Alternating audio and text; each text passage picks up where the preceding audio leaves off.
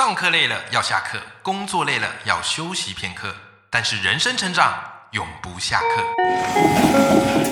嗨，欢迎来到 Life 不下课，我是欧阳立中，每天陪你学习练功，一起玩出你我的理想生活。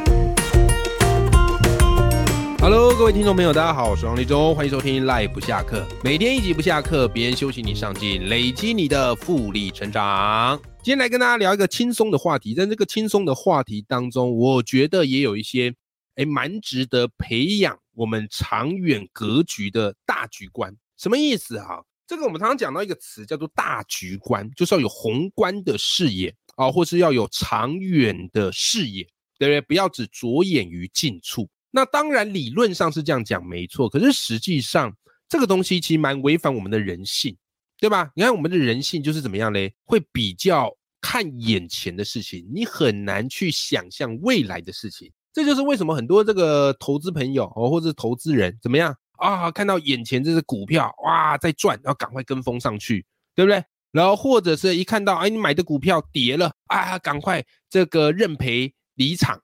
对不对？好，所以常常说在股市，很多人都是赔钱的。为什么呢？因为他没有办法去看到长远的啊，没有办法长看到长远的。那当然，这个也跟这个投资人他操作的方式啊是有关的。好，但如何去培养你这个大局观？如何去违反人的惯性，可以去想到以后的事情？我觉得有一个活动还蛮适合来培养的。那就是什么呢？那就是桌游。我跟你讲，可能很多的听众朋友不知道哈，就是除非你是老听众或是我的老读者，其实我非常非常爱玩桌游啊。我是一个算桌游的，应该算资深玩家了吧？我玩桌游已经玩了好几年，家里拥有的桌游大概是上百盒以上啊。对，我记得我有一集就是在讲我家的桌游收藏，对不对哈？我家的桌游收藏非常非常的多。好，所以我非常鼓励大家哈，可以试着去接触桌游，玩桌游。那桌游其实有分很多种啊，啊，比较轻松的啊，适合朋友团聚玩的这种，我们叫做派对游戏 （party game），对不对？好，比较经典的，好，什么矮人矿坑啊，这个这个什么富饶之城呐，啊，这种都属于这种 party game 啊，派对游戏。那派对游戏的特质就是它比较快啊，然后不见得不太需要太复杂的思考。是吧？啊，这个热闹有余啦，但是深度可能就还好。那如果你想要培养一些大局观的，其实我还蛮建议听众朋友们可以去玩一些比较策略性的桌游、策略类的游戏。OK，啊，很多人一听到这个策略类游戏，就会觉得哦天啊，玩个桌游还要烧脑，玩桌游不就是要放松吗？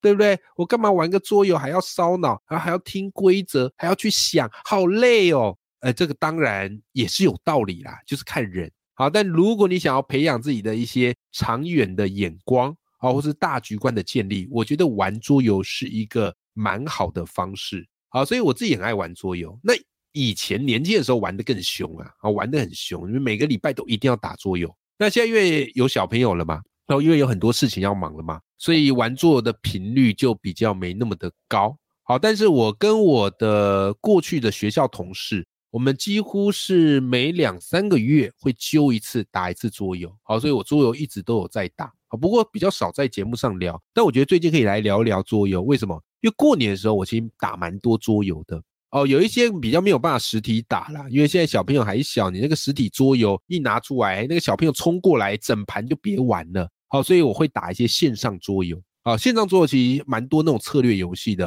哦，我线上我都打有一个平台叫做 BGA。啊，BGA 它上面有非常多策略游戏，然后你可以跟国外的这些玩家连线啊对打啊，所以我蛮常打这个 BGA 的。好，那当然听到这边也说，哇，欧阳老师那个策略游戏我第一次接触啊，有没有什么推荐的游戏？其实太多了啊，基本上策略游戏的百大啊，这个很有名，世界百大游戏，有机会人生有机会都要去体验一下。好，我自己就收了非常多的游戏。那如果你真的想要去体验一些策略游戏，我先跟你分享好了，就是策略类游戏为什么能够培养大局观？为什么能够培养大局观？好，它有几个特色。当然啦，每个策略类的游戏它的特色不太一样，但总体而言，好，一般最常见的策略类游戏它有几个特色。第一个特色就是很多的策略类游戏都是前期拿资源，然后把资源投注在去升等、发展你的能力，让你的转换效率变得更高。好，这策略类游戏的第一个特色就是用资源去升能力，对吧？你看你在进行这个特色，你在进玩这个游戏的过程当中，你会就意识到一件事情吗？如果你拿资源只是为了要赶快拿去转分啊，表面上好像怎么样嘞？哦，得到一时，但是其实你会输了长远。所以策略类游戏最纠结的地方是你拿到这资源我要做什么？因为策略游戏最重要，最后都大部分都是在算分数。所以如果你拿到资源马上拿去转分，一开始的时候绝对是不划算的。看起来你好像一开始领先一点点，可长远来看你一定会输。所以很多都会用资源呢，先拿来提升你的技能，或是提升你的工厂的能力，让你到后面可以拥有更好的一个转换的效能。你看，我们人生不也是这样吗？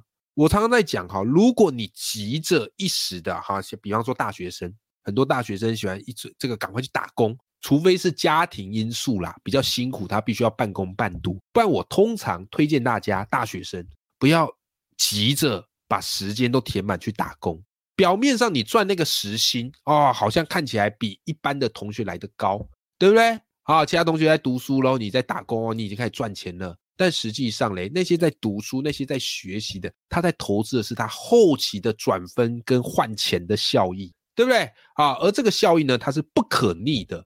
就是等他的这个东西滚雪球滚大了，你才想要去做，已经来不及了。在策略游戏，你常常会能够明显感受到这个东西，但这个东西你在人生当中感受到，通常已经来不及。可是你在玩游戏的过程，你感受到，哎，你就会学到一个教训，它会有助于你去调整你之后的策略。好，再来第二个策略类游戏哦，桌游策略类游戏第二个特色是这样哈，就是大部分一个好的策略游戏，它会鼓励你怎么样嘞？去赚取被动收入，对不对？如果你还要透过去拿资源的这个手段，这个叫做主动收入，对不对？表面上拿到了，可是实际上你都必须要用一个动数去做这件事情。可是，在游戏里的动数永远都是有限的，你再怎么样就这几动嘛。可是如果嘞，你已经把你的能力提升起来，你已经把你的这个硬体设备给它提升起来，我跟你讲，玩游戏玩到后来会很爽。为什么呢？因为那个收入是源源不绝的进来啊！要水果有水果，要木头有木头啊，要钱有钱，有没有？所以策略游戏它都很鼓励你借由前期的投资建立你的一个收入的引擎，到后期呢，你就不用用动数去拿，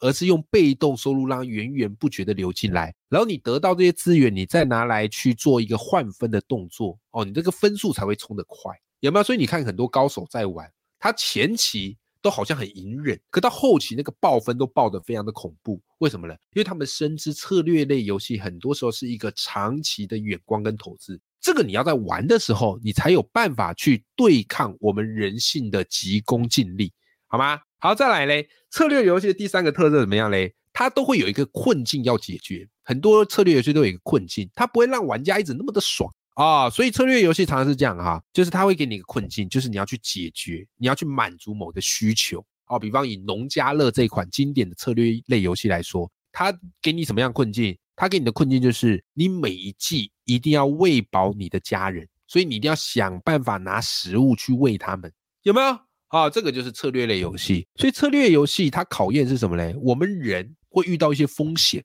有些风险是你看得见的，有些风险是你不可预期的。那怎么办嘞？看得见的风险，你提前预防；看不见的风险，你保持弹性，是不是？所以策略类游戏这三个特色，你在玩的过程当中，你会不断的去反思，然后建议你玩完之后要复盘啊，复盘是围棋的这个术语，哈哈围棋去想一下，哎，你这把为什么会输？你哪里打的不好？如果再玩一局，你会怎么样去做调整？这个是我长期来玩策略游戏哦，我觉得对我来说最有帮助的。就是我已经养成一个习惯，我永远不会看短处，因为我知道一时的胜负那不叫胜负，长远的眼光才会决定你人生的幸福程度，好吗？好啦，那说到这边呢，可能有些听众朋友啊，就说，哎，欧阳老师，那你有没有什么推荐的游戏呀？来，我跟大家推荐几个我自己蛮喜欢的游戏。我先讲比较简单的，好，因为不见得是每个听众朋友都像我是比较玩比较久的玩家啦。好，所以一开始接触可能会有一点点觉得难上手，所以我先推荐大家一个轻策略很简单，规则很简单，好，听个五分钟十分钟就会，玩起来也不会很久，好，轻策略游戏，我推一个好不好？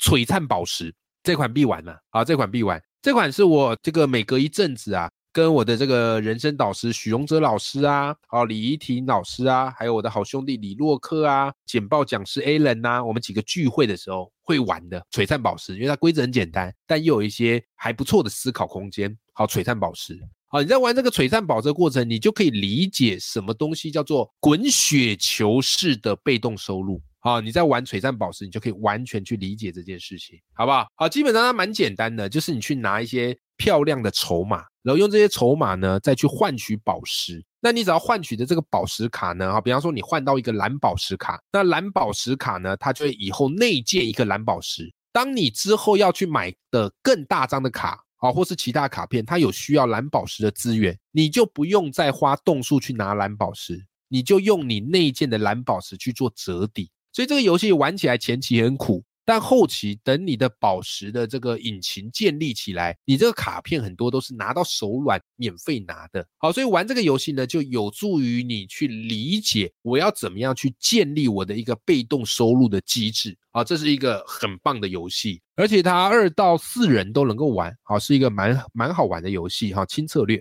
好，那如果你愿意在网上挑战一点点，有一些情境的，然后比较难一点点的策略游戏，那我推荐什么？我最近很爱玩的叫做马可波罗，好，马可波罗，其实这个桌游很多都是这样啦，它就会有一个情境感，但是比里面不见得跟马可波罗本人是有关的，好吧？它就只是套一个故事的情境感，好吧？那马可波罗有一跟二，我一跟二都有玩过，我个人比较喜欢二啊，二啊，因为它的这个呃，我觉得游戏机制优化的会更让人觉得。平易近人啊，那马可波罗我觉得也是很好玩，它是一个骰子策略游戏啊。那骰子策略游戏它好玩的地方就在于它有一些随机性，可这个随机性并不是完全不可控的。好，就是你根据这些随随机性的，你会有一些期待，然后以及你万一骰子骰出来不是那么好的时候，你必须要有一些弹性的调整。那万一骰子甩出来很棒的时候，那恭喜你就报喜了。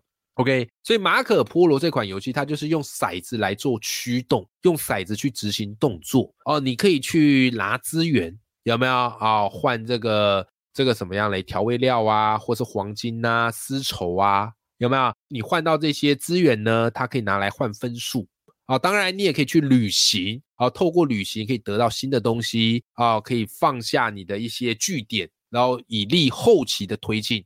那这款游戏我个人是蛮爱的，然后在它最棒的地方是它提供了很多强大的人物能力。好，那里面人物啊，我们都号称叫做怎么样来啊？叫做暴力平衡呐啊，因为这里面每个人物的能力都异常的强大，好吧？当然，我觉得马可波罗二里面有些角色是比较废的，好，但是反正你就多体验嘛，所以这个也是我很喜欢玩桌的地方。我特别喜欢玩那种有人物能力的角色。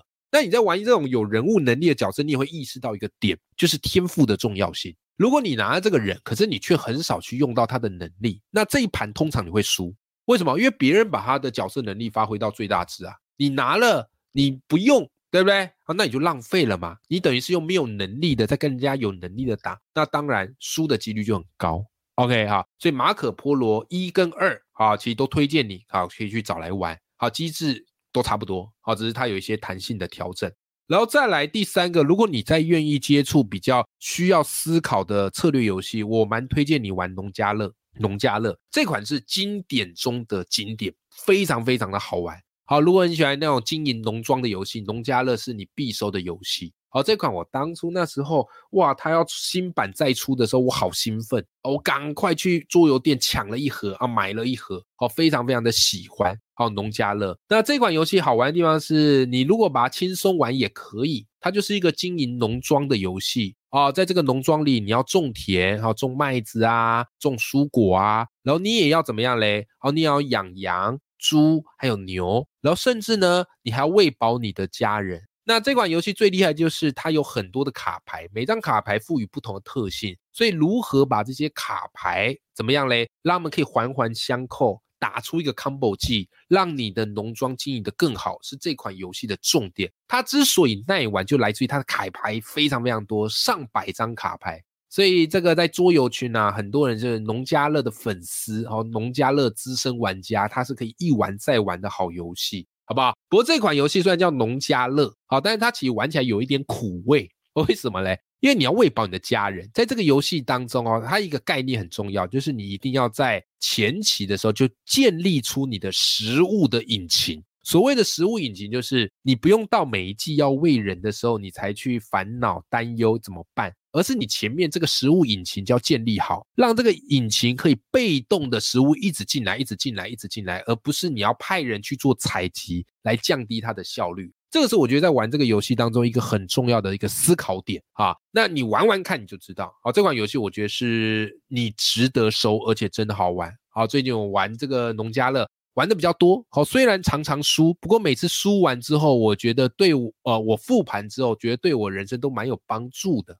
OK，好啦，今天这一集呢，跟你分享很多的这个策略类的桌游。好，那策略类桌游是我自己在玩桌游以来，我非常喜欢。我喜欢策略类的游戏，更胜于派对类的游戏。那的确，你在玩策略类游戏的时候是需要思考，它的确会烧脑。可是对我来讲，思考就是一种休息，思考就是一种娱乐，而且思考还可以让你去学会一些怎么样扭转我们人性的这个惯性。啊，这个我觉得都是一个非常好的学习。好了，希望今天的这一集呢，对你来说有一些帮助。永远要记住，眼里有光，心中有火的自己。那么，我们下集节目见，拜拜。